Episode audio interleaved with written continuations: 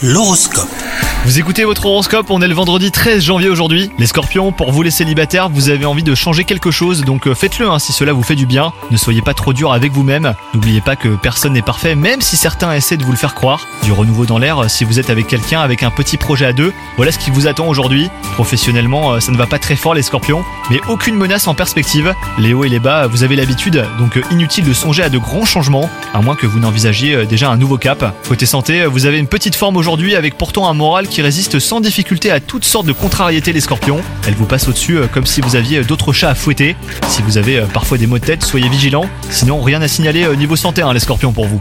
Bonne journée